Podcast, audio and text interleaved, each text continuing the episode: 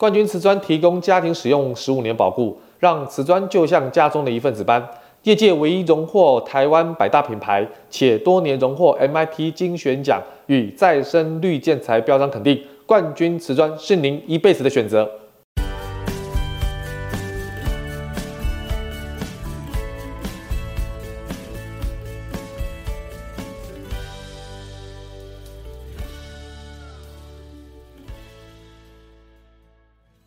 欢迎收听你家我家，我是 Jordan。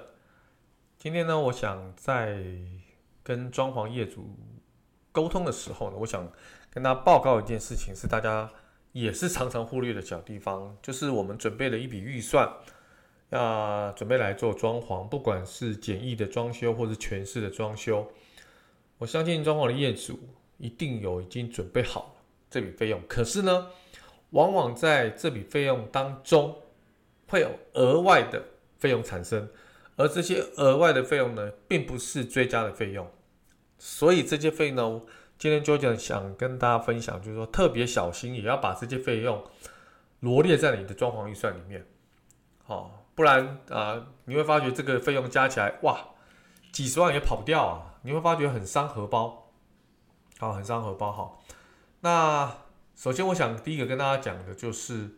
啊，这些隐形成本当中呢，就是有关，就是如果你是有社区装潢的时候哈，大概都会给社区一笔押金。这个押金呢，就是装潢的保证金。啊，装潢保证金。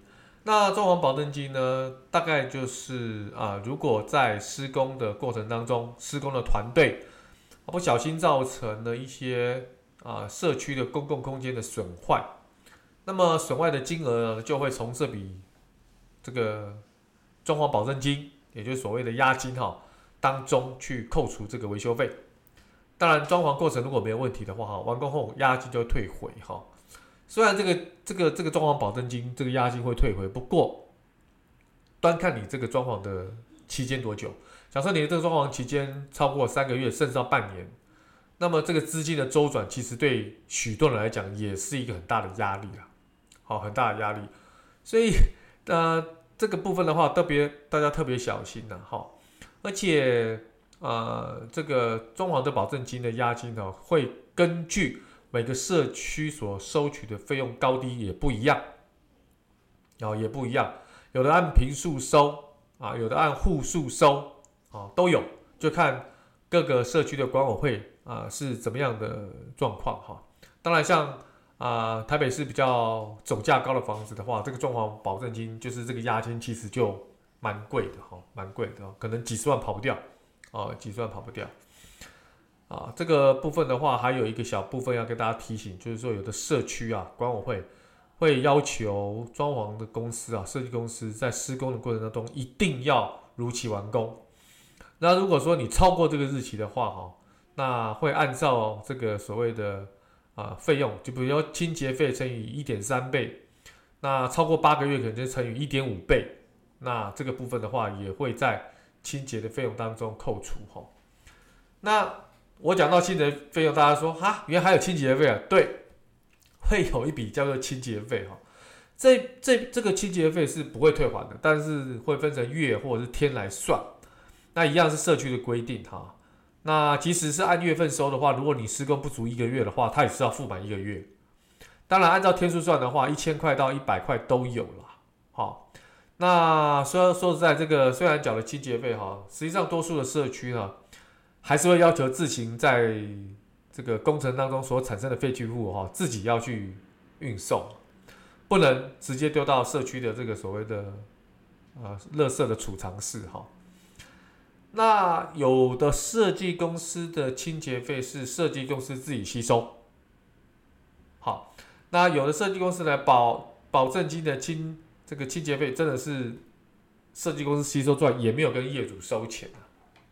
好，那为什么会这样做呢？其实就是观感的问题啦，因为刚刚提到这些都是隐形的费用，啊，有有些工作室啊，工作室的设计师可能就一个人，他资金压力比较大。那就给业主出了哈，那反正不管是什么时候扣款，其实对业主的观感都很差。那我想这个部分的话，特别提醒大家哈，这个部分。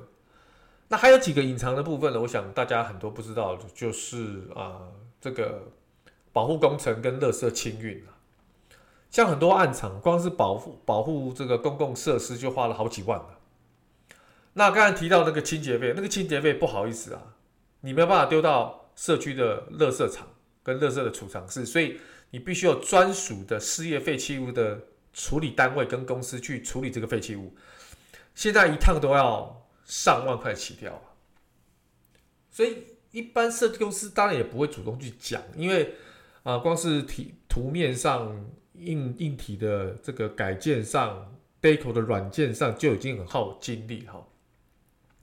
这个部分我想这个很多人会就就漏掉了啊，到时候他跟你讲说这个要你出，哇，就麻烦了，哦，就麻烦就会有争执了。那当然最后一个就是说，现在目前社区装潢都会申请这个所谓的室内装修许可，哦，六万到十二万不等，看在你在什么区域哈。那现在规定就是规定哈。那其实要不要花，呃，还是得花，还是得花啊！不花可不可以？不花风险很高啊！万一有隔壁邻居检举的话，你没有事先请这个室内装修许可啊，外面的简称叫试装啊，那就就要罚款了，就要罚款哈！设计单位、工程单位就要吃罚单了哦。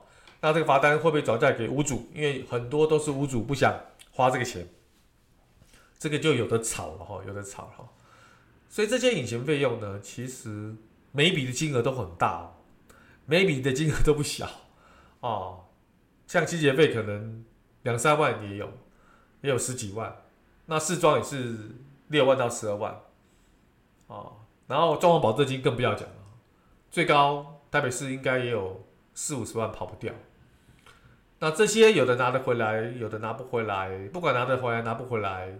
拿不回来的基本上就付出去了，拿得回来的也有资金周转的问题，那这些都是为数不小的一个数目，所以就能特别提醒大家，在装潢的过程当中，你的预算要把这些隐形的费用跟设计公司或设计师问清楚，是不是要付这个状况？是谁付？是业主付还是设计公司付？那付了之后可不可以拿得回来？要问清楚，好，避免在资金上哈。的周转哈，还有付设计费跟工程费的时候有一些窘境哈。那因为这些费用如果产生了一些差池，让装潢过程不是很顺利的话，啊，就蛮遗憾哈。OK，好了，今天我的分享到这边了，那下期再见喽。OK，拜拜。